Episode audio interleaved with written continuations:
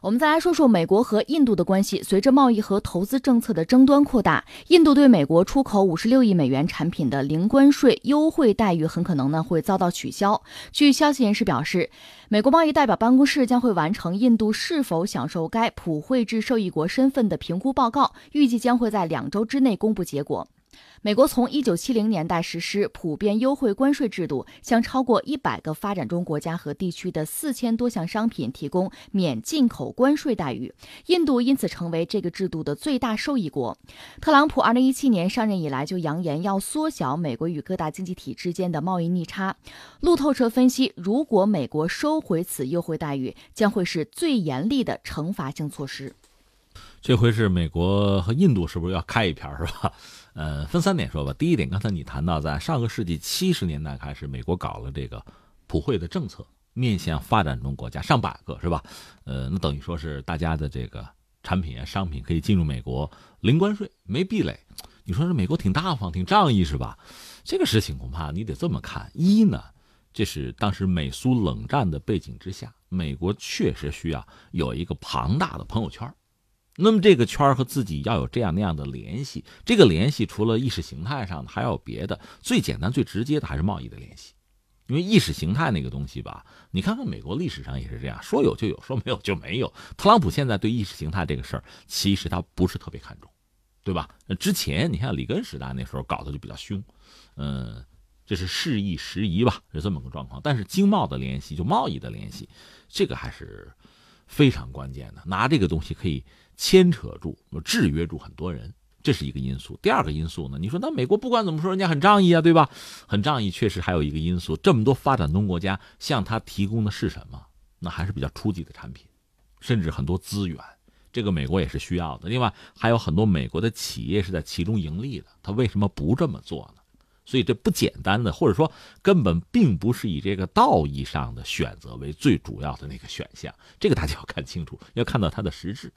还是得意的吗？如果他是赔赔的底儿掉，那他坚持不了的，这是难以为继的，不是可持续的，对吧？那么第三是什么呢？确实，你要说美国是一个全球很重要的经济体，这倒是真的，它的影响力很大，它的市场也很大，所以它确实也有这个能力这么干。你如果说市场很小或者没有太大影响力的话，它这个普惠制没有实际的意义。这是我们做了一个简短的分析哈，所以最终你看，就是上个世纪七十年代开始，美国搞这个普惠制。确实让很多很多国家吧，很多经济体也算是得益了。你刚才谈到印度还是很重要的一个得益者，但是现在出了麻烦。说到底呢，就是印度和美国之间围绕着贸易问题呢，都有自己的底线，都有自己的诉求，嗯，都有自己的一套这个标准吧。结果互相之间不大兼容了。呃，印度商务部下属的工业政策与促进局牵头发布的电子商务领域外国直接投资监管新规在二月一号正式实施。分析认为，新规呢旨在限制外国企业扶植本土公司，对亚马逊、沃尔玛等美国跨国公司的影响是尤为明显。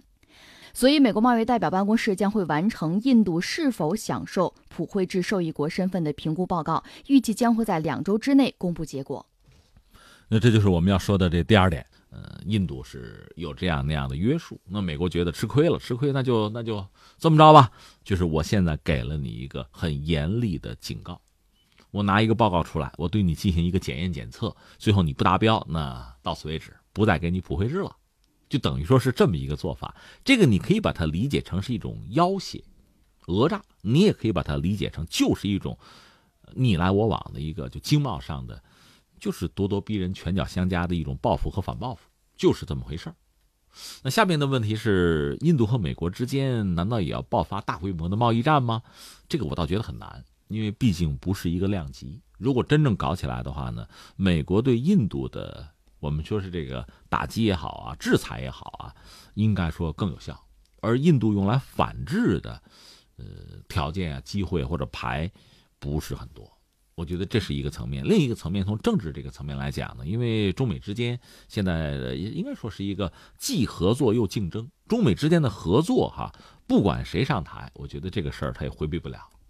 你说现在是特朗普，不是特朗普上台，希拉里上台，那中美之间在很多领域的合作依然回避不了，因为两个大国，在经贸领域又是全球数一数二的两个大国，很多合作是是必须的，是必然的。但另一方面，还是这句话，不管是谁上台，中美之间的博弈啊、竞争，你同样是回避不了。不管是民主党还是共和党，都是一样的。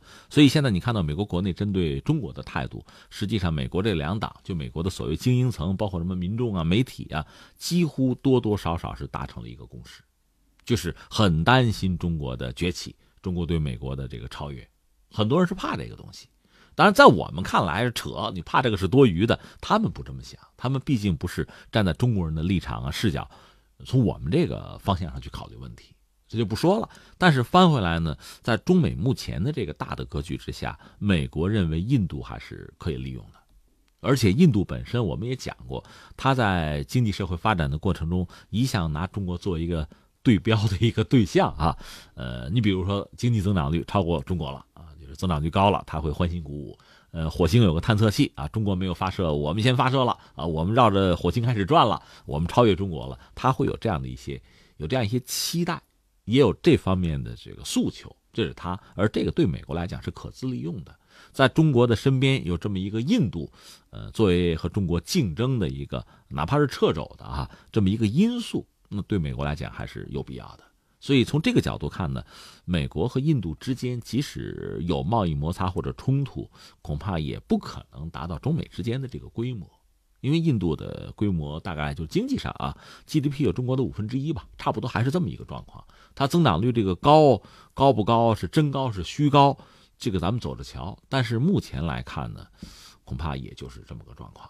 但是这就说到莫迪了，马上他们也要大选，莫迪现在选情啊，应该说压力比较大，就是那个拉霍尔甘地啊，国大党对他形成了非常大的压力，而且这种挑战是实质性的。甚至莫迪从目前看的选情上是处于劣势的，在这个时候呢，要想一些办法。你比如莫迪前不久到这个中印边境东段地区活动，中方是坚决反对的。那莫迪打这张牌，说到底还是想激发，也是传统他这个人民党那个民族主义的，呃，还是搞这套东西，通过这种方式呢，唤起自己的这个支持者。那同样道理呢，在他和美国之间的贸易上发生摩擦的时候，恐怕也应该是呼唤民粹吧。是吧？跟美国多少在在经贸上硬一回啊，给美国点颜色看看。通过这个方式，是不是能够让选情有所逆转？这可能是莫迪政治上的策略了。